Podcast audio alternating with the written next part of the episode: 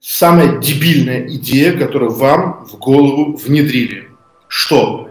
Для того, чтобы что-то сделать, для того, чтобы получить результат, в том числе и экстраординарный, необходима дисциплина, необходимо себя уговорить, необходимо себя заставить. Это такая ебатня, это такая чушь просто. Ну, это... У меня нет слов, чтобы описать, насколько это тупо. У меня, у меня нет слов. Вы знаете, что я трехкратный чемпион мира по аналогиям. У меня нет аналогий. Я не могу объяснить, насколько это нелепо. У меня нет слов. У меня просто нет слов. Я, я не знаю, как объяснить, насколько это тупо. Есть только один способ начать что-то делать. Это оказаться или создать такие условия, в которых не делать невозможно. Все наши предки, все наши предшественники так много делали, потому что они не могли по-другому. Они не могли не делать, они бы умерли, если бы это не сделали. Мы создали цивилизацию, мы в ней родились, мы в ней оказались. Теперь мы должны научиться тому, чтобы создавать для себя условия эти, контролируемо.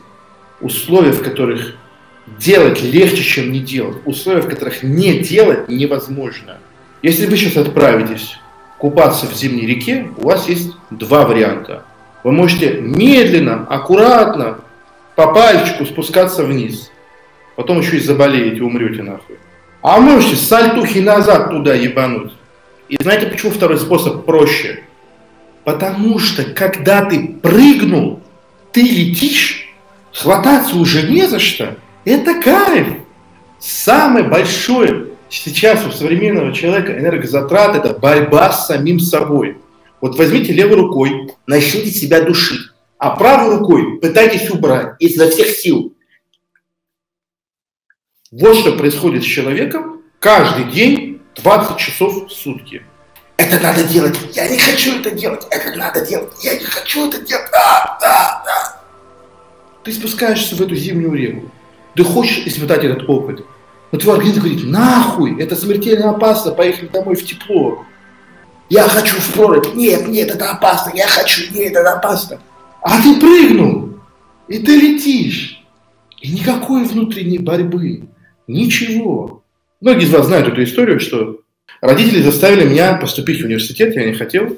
У меня очень консервативный отец. Моя мать подошла ко мне и сказала, Арсен, если ты не поступишь в университет, чуть не придушил себя нахуй, сейчас бы этот, умер бы в прямом эфире, это была бы достойная смерть, и забавная в том числе. Она говорит, если ты не пойдешь в университет, это страшный позор. Отец получит второй инфаркт, он умрет. Я получу инфаркт, я умру, потому что отец умер. А твой брат получит инфаркт и умрет, потому что родители умерли. И ты останешься один, и наши смерти будут на твоих руках. Что я сделал? Я пошел в университет и забрал документы. Что я был старости класса, потока, там, блядь, вся эта хуйня социальные вот эти вот финтифлюшки, абсолютно обоссанные, про это тоже поговорим на тренинге. Это был документы. Я пришел. Все. У меня нет высшего образования. Я не могу устроиться на работу. Мне остается только одно. Я должен придумать и реализовать свой бизнес. Что я сделал? Я это знал все время. Я знал, что нужно делать бизнес с 16 лет.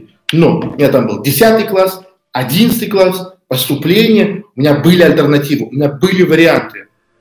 Я пришел, все, я забрал документы, я сел в ноябре. 11 ноября я забрал документы. Я сел. Декабрь приходил в себя, в январе начал работать, во, во вторник, в феврале, в начало получаться, в марте пошло нормально, э, в феврале я заработал 5 тысяч рублей с инфобизнеса, в марте я заработал 32 тысячи, в декабре 500 рублей. Первая консультация была в моей жизни. Человека звали Дмитрий, фамилию не вспомню. А 2 апреля я заработал 200 тысяч рублей. Я бы никогда в жизни это не сделал. Как я заработал эти 200 тысяч, тоже интересная история. Мои знакомые предложили мне полететь в Мексику без обратного билета. Я говорю, вы ебанутые, вообще в курсе, что такое Мексика? Там, там людей бензопилами разрезают за 2 доллара. Да погнали. Я говорю, ну, у меня было 32 тысячи, и они полностью все ушли на билет. Билет из Самары в Москву стоил 7 тысяч, по-моему. И 25 тысяч стоил билет Москва-Канкун. Я приехал, у меня денег нет вообще. И мы сняли отель какой-то супер дешевый э, на два дня. Я в долг залез, получается, на эти несколько тысяч рублей. И вот я в чужой стране, на другом нахуй континенте, без денег, без ничего. И даже макбука не было, блядь. Я сейчас понимаю, если бы я тогда остался в Самаре и не поехал в Мексику, я бы нич... моя жизнь сложилась бы совершенно по-другому. Я бы никогда такого прорыва не сделал.